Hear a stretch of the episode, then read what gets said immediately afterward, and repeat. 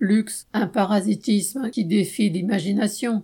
Les montants des grandes fortunes ont décollé pendant la crise sanitaire et les dépenses de luxe se sont envolées à un rythme qui a surpris jusqu'au patron du secteur. D'après le PDG de Rolls-Royce, la pandémie aurait enseigné à ses clients la fragilité de l'existence humaine et l'importance d'en profiter tant qu'il est encore temps. Riche de cette nouvelle sagesse et d'une non moins grande abondance de liquidités, les dix clients ont assailli les succursales de Rolls-Royce, Bentley, Lamborghini et Ferrari l'an dernier.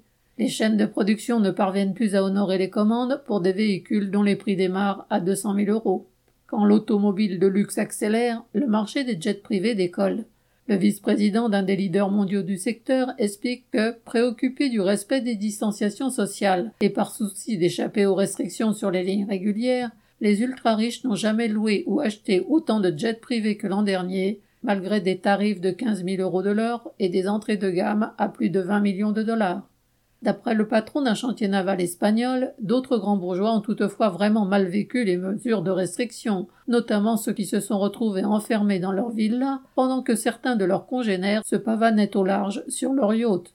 Résultat, la construction de plus de 200 de ces Rolls des mers, valant plusieurs centaines de millions d'euros, a été lancée l'an dernier, faisant de 2021 la meilleure année depuis 12 ans pour le secteur.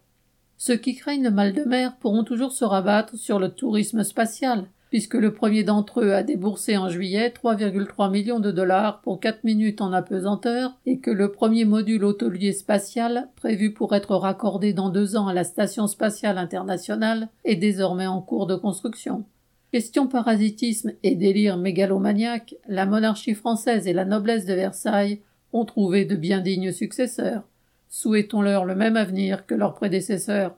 Sacha Camille.